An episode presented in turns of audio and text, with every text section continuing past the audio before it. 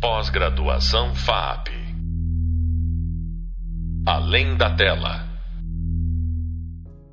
Nesse podcast, eu e Sofia Pinheiro conversaremos sobre o cenário audiovisual contemporâneo, onde o documentário se torna um dos principais espaços de expressão de grupos tradicionalmente excluídos.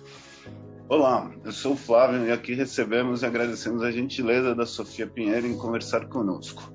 Entre as mais importantes manifestações do audiovisual contemporâneo, não apenas documentarista, está a produção indígena, feitas por índios ou sobre índios ou com índios. E após uma longa e trágica história de genocídio, que também antecede o cinema, as representações estereotipadas, preconceituosas e, para dizer o mínimo, desrespeitosas então, é, muito além da, da, produção antropológica, que passa a ser necessariamente compartilhada, é, nos últimos anos temos novos protagonistas. Então, o convite à Sofia é justamente para nos apresentar a complexidade e a riqueza dessa produção recente. Muito obrigado, Sofia, bem-vinda. É, queria começar que você pudesse se apresentar um pouco, falar um pouco sua trajetória, como você começou a trabalhar nessa área e sua formação, enfim, para a gente começar nossa conversa. Obrigado, bem-vinda.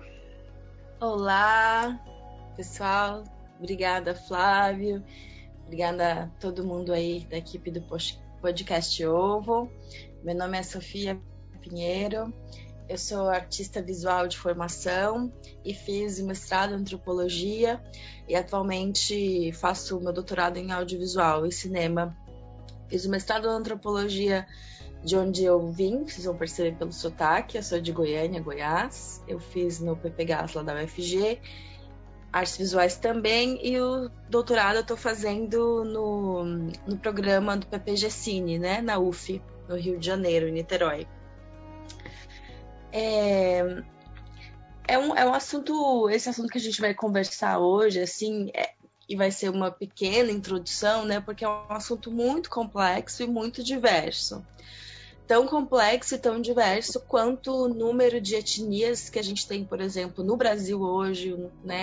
A quantidade de línguas falantes, a quantidade de culturas diferentes, de modos de pensar diferentes, de modos de ver diferentes. Então, cada etnia tem sua particularidade, né? Assim, então homogeneizar também de uma certa maneira, colocando dentro de uma caixa do que é cinema indígena, ou como né, é, traçar ou buscar essas, essas reflexões né, sobre linguagens estéticas, assim, é um pouco complicado, justamente por ser uma, uma, uma atividade, né, assim, artística, profissional e que está ligado intimamente à luta, né, pela terra, pela sobrevivência, pelo bem viver, assim, dos povos indígenas ameríndios, não só do Brasil.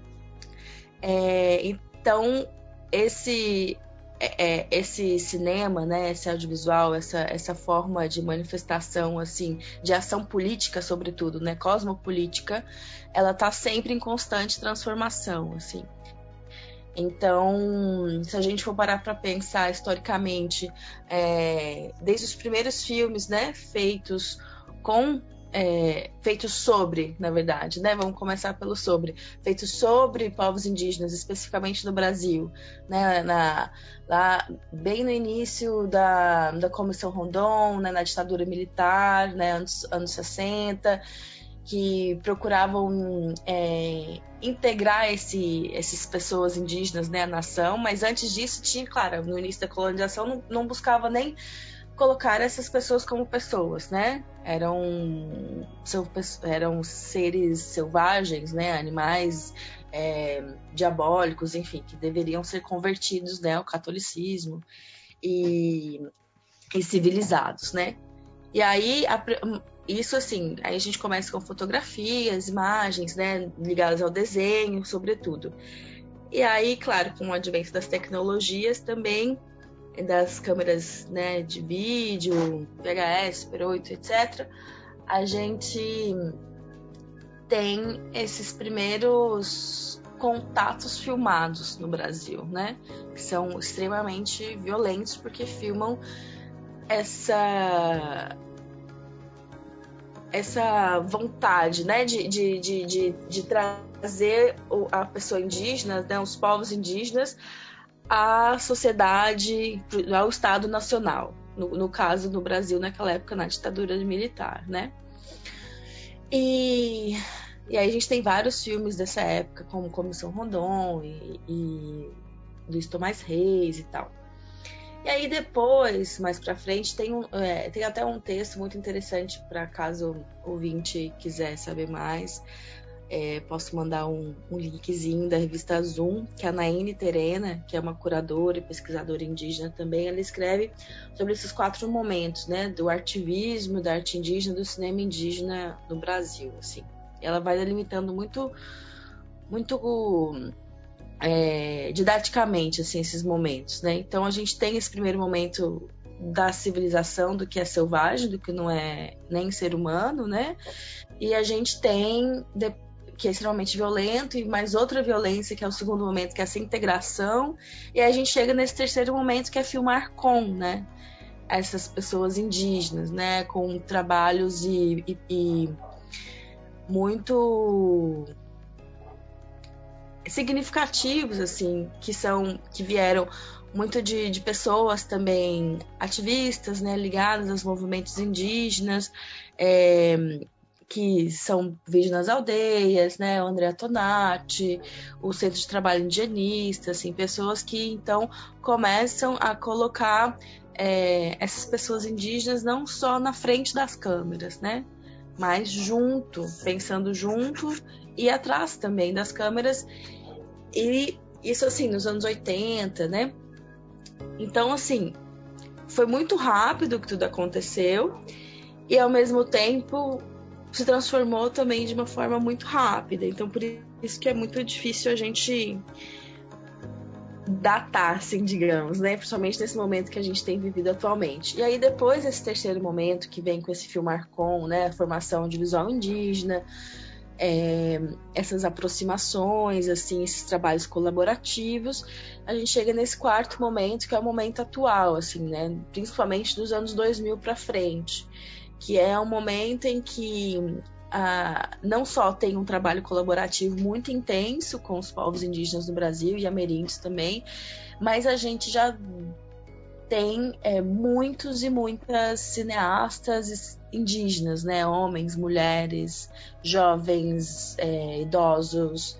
Então, a gente consegue hoje em dia ter uma, uma pluridiversidade, assim, sabe, imagética dos povos indígenas por eles mesmos, assim, falando bem é, como é? é Sofia, só complementando, é, eu vou no, nas outros, no, nos outros materiais de leitura também, eu vou falar sobre o projeto Vídeo nas Aldeias também, indicar o, o André Tonati. E, e, é muito legal isso que você começou falando, que justamente a gente sair dessa noção de índio genérico e, e reforçar a questão da, da multiplicidade de etnias, línguas e, e, posições políticas, embora e ainda mais saindo do Brasil e também a, a, a, interação com povos indígenas, especialmente da América Latina, mas de, de outros lugares, né? Então, isso é uma das, das áreas que eu considero mais interessantes é, e, e, e, de você falar, né? Eu essa, para quem não conhece, o Vídeo nas Aldeias começou em 89 e é um projeto de, de dois antropólogos, o Vincent Carelli e a Dominique Galois, que começaram a formação e, e, de cineastas indígenas. Então, hoje, já há mais de 30, 40 anos, a gente também, não só graças a esse projeto, mas a uma série de outras iniciativas, a gente tem uma, uma geração de realizadores, né? Aí depois se você puder falar um pouquinho, o que eu conheci mais, entrevistei foi o Caime, o Acerê, né? Que hoje ele já deve ter 50, 60 anos, talvez. Ele, eu lembro dele começando a filmar com 20 anos, né? Bem jovem. E, e como isso muda o, o, enfim, o vídeo nas relações internas nas aldeias e entre as aldeias E aí, se você puder falar também, além da gente sair da coisa do índio genérico, também acho que uma coisa bacana seria você falar também da questão da mulher indígena também, né?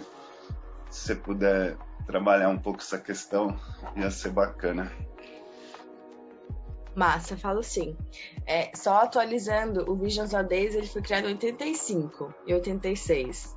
Ah, é 86, é, é verdade. É, ele é mais. um pouquinho eu lembro de... E é importante essa data, eu gosto de. de que, porque é um fato não só curioso, mas claro que é um fato que é extremamente importante, porque o Vídeo nas Aldeias ele é criado também no mesmo período que a Constituição de 88, né, no Brasil, que é um marco muito importante para as políticas públicas e as políticas identitárias no Brasil, assim, né, porque é, antes da Constituição, os povos indígenas também eles não tinham autonomia, né? Eles eram tutelados pelo Estado. Então, esse momento também da criação do vídeo nas aldeias, dessas, dessas aproximações colaborativas com, os, com as pessoas que eram é,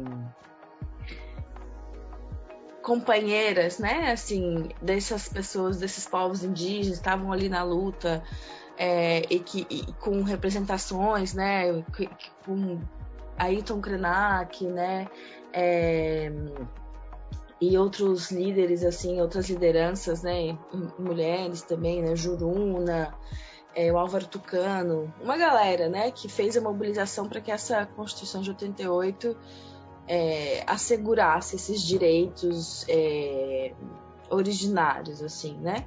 E aí a gente tem por exemplo, hoje no atual governo, um, um, um embate que quer, na verdade, voltar essas, essas, essas rever essas demarcações que já existem, rever essas tutelas, né?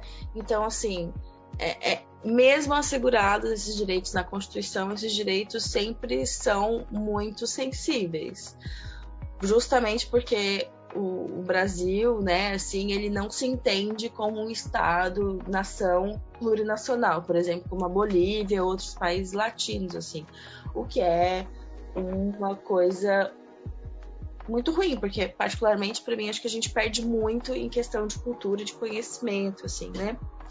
E aí é, dentro desses processos né, colaborativos é, com os povos indígenas, a gente consegue ver, como você falou, nessa geração assim de cineastas e tem um dos primeiros filmes realizados assim, né, com a direção de uma mulher indígena que é o das crianças Ikpeng para o mundo. Tá no YouTube, é uma videocarta muito fofa até assim, das crianças Ikpeng, respondendo uma, uma videocarta de crianças de Serra Maestra, em Cuba, assim.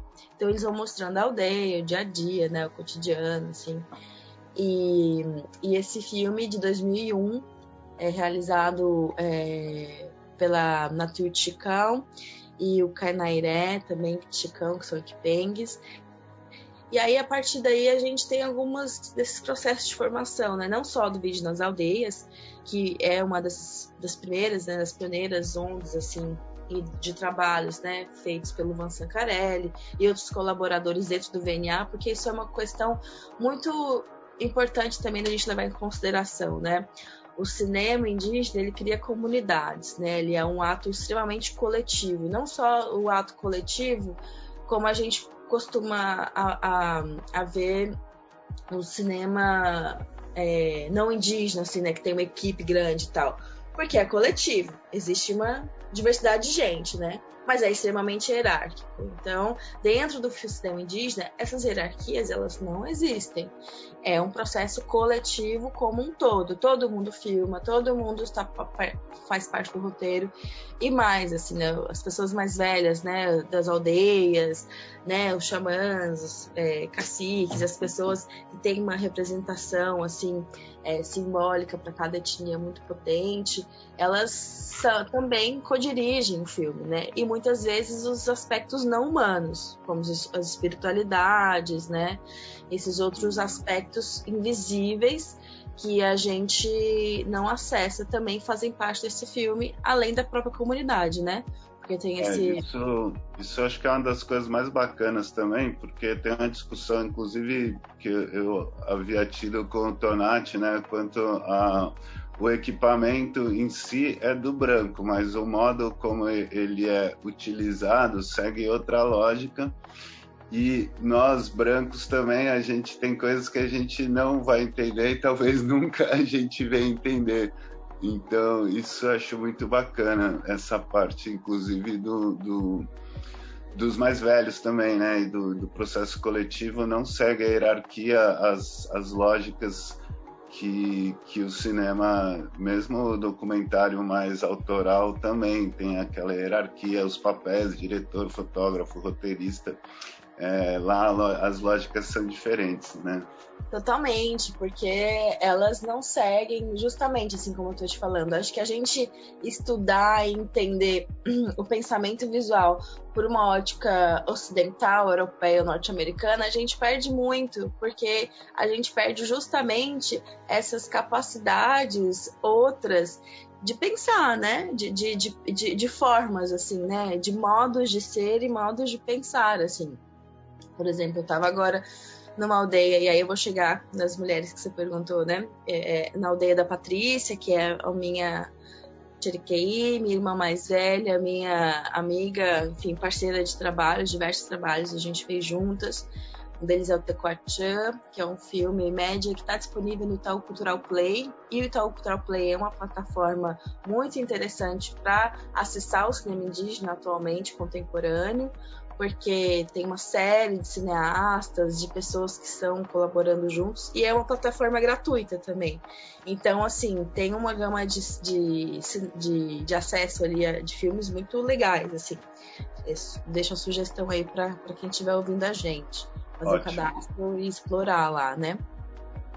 E temos também o Iemonguetaco Yambareté, que aí eu fiz com a Patri, e fiz com a Graciela Guarani e a Michelle Kaiowá, que são umas trocas de videocartas que nós fizemos na pandemia pelo programa Convida do Instituto Moreira Salles. E essas cartas também estão disponíveis, estão no site do Instituto Moreira Salles, programa Convida. Eu não sei se no podcast tem algum lugar onde dá para escrever, enfim, mas eu posso mandar esses links se você e deixar lá na descrição. A gente é... coloca. E a, e a indicação também, até o vídeo nas aldeias estão com os vídeos lançados também, né? É, Uma boa parte é. disponível. Vídeos do Itaú, sim, sim. É muito interessante. E, e também recentemente, semana, uns duas semanas atrás, eu faço parte da. Eu sou editora do, da categoria de cinema ameríndio da, do Observatório de Audiovisual da UF, né? No OcaUF. E aí eu fiz um post recente com vários filmes é, disponíveis na internet, gratuitos, assim. Então eu posso mandar esse link também. E aí, continuando, eu tava nesse, na aldeia da Pátria, né? Que é em São Miguel das Missões, com o Andrew. E lá é, eles é, estão sem o né? Eles tiraram o cacicado e agora eles fazem todas as representações políticas por meio de um conselho de uma comissão feita por 15 pessoas. Porque a pessoa, né, a essa imagem do cacique, né, dessa única pessoa representante, ela foi exportada do modelo ocidental, né? Então eram os brancos, né, que precisavam conversar ou precisavam fazer coisas ali com a comunidade e resolveram colocar, tipo, ah, vamos escolher então uma pessoa aqui para ser líder dessa comunidade. Então, assim, a gente já consegue ver que existem essas, esses descolamentos já, né, da colonização, do tipo, cara, não, a gente não vai ter uma pessoa respondendo pela aldeia. A gente vai, somos 15 pessoas, somos um conselho. E isso, na prática, é a representação concreta, assim mesmo, de ação direta dessa coletividade, né, desse, desse trabalho mútuo e principalmente contra esses, essas, essas violências mesmo que foram impregnadas pela colonização, por exemplo, com as e mulheres esse, indígenas. Esse né? era masculino, essencialmente. Exato, exato, exato, porque os homens, aí a gente chega nas, onde nas mulheres, né? Essa os comissão, não. Essa comissão é paritária, é representativa. Sim, inclusive a Patrícia é a diretora da comissão, assim, então, é, dessa, dessa, desse conselho, né? Então, assim, e aí a gente chega, os homens né, indígenas, eles eram interlocutores diretos porque eles falavam com os homens colonizadores ali, né, que faziam as guerras. Então, as mulheres sempre foram colocadas naquele lugar pelo olhar não indígena, né, como horas tímidas, não falam muito, são muito reclusas, não sei o quê. Horas aquela coisa extremamente sexualizada, né? Assim, é, selvagem no sentido mais sexual mesmo do termo, né? Aquela coisa bem exótica pela nudez e, e tudo mais. Então, as mulheres indígenas, ao longo desses quatro momentos aí que eu falei, né, é, é, desde o do, processo inicial, elas foram sub, não só subrepresentadas, mas criou-se um imaginário, né, dessa é, dessa mulher indígena que ora era casta submissa, ora era a perversão e o demônio encarnado, assim. Então, é, até mesmo dentro das próprias comunidades, né, com essa introjetação até né, do cascado, essa introjetação do próprio machismo estrutural foi entrando também dentro das aldeias. E aí as mulheres, elas, óbvio, elas tinham um papel político muito imenso, elas já tinham agência, um papel político mesmo nesses lugares, elas não estavam quietinhas ali esperando a colonização acontecer e tudo mais, né? Então, é, a partir desses anos 2000, assim, diante, muitas mulheres foram formadas, também pelo Instituto Catitu, que é um instituto é, da Mari Correia de outras, de outras mulheres também, principalmente atuantes ali no Xingu. E, e aí as mulheres começaram assim a, a fazer parte da direção e fazer parte desses processos também é, colaborativos que já faziam, né? Mas estar mais atentas a isso. E claro que também tem um apelo, que é o que a gente está vivendo agora nesse momento histórico nosso, de ouvir mais, né, escutar mais essas pessoas que durante um tempo foram silenciadas justamente pela a violência, eh, né, é, é, colonial, assim. Então, essas mulheres que nunca foram colonizadas, né, que estavam ali no dia a dia, no cotidiano, exercendo a sua política e exercendo a política da própria aldeia, né, porque como eu te falei, é tudo coletivo, ninguém decide, o cacique, mesmo sendo uma pessoa, ele nunca decidia nada, né? Ia para a comunidade, conversava, e geralmente tem aquelas piadinhas, né? Ah, eu vou, vou, vou ver amanhã eu respondo. Vai ver amanhã responde porque vai conversar com a mulher para ver se o que, que ela acha, se está tudo certo, né? Então, assim, elas mesmo ali nessa invisibilidade sempre estavam orquestrando, né? Estavam tecendo esse tecido social junto com os homens e, e, e tinha esse papel é, muito forte, assim. Sempre tiveram, né? Porque as comunidades indígenas, em sua maioria, claro, dependendo de cada etnia, tem um papel de complementariedade, né? Masculino e feminino extremamente relevante, assim. As duas coisas operam juntas, né? Até os deuses, enfim, as divindades. E aí, dentro do cinema indígena feminino, a gente tem essa, essa particularidade também, de trazer o cotidiano, né? A, trazer essa energia de volta para casa, o cuidado com a casa, com os filhos, com as criações, com a roça, esse, esse olhar também sensível, é sensível no sentido não pejorativo né, do que é feminino, mas o sensível que está ali que não está ligado só às, às guerras, às conquistas, né, aos grandes mitos, mas está ligado a esse cotidiano ritual assim do dia a dia que é o que faz mesmo e o que e o que permanece é, é, e o que permanece assim dentro das casas, né? Que é essa cultura em transformação sempre, né? Que é essa coisa que não é cristalizada, não é parada no tempo, né? Então as mulheres elas começam a filmar esses, esses lugares é, que não apareciam muito, né? Tipo, amamentação, questões de sexualidade, do corpo das mulheres, é, e como que a espiritualidade e a cosmovisão ela tá implicada assim no cotidiano, né? Porque as festas e os rituais eles são muito importantes, mas é a prática do dia a dia que mantém a espiritualidade, né? Que mantém o bem viver forte.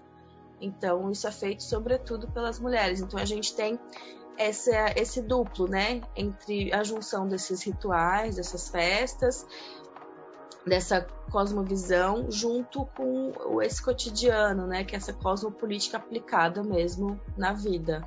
Puxa, Sofia, isso é lindo.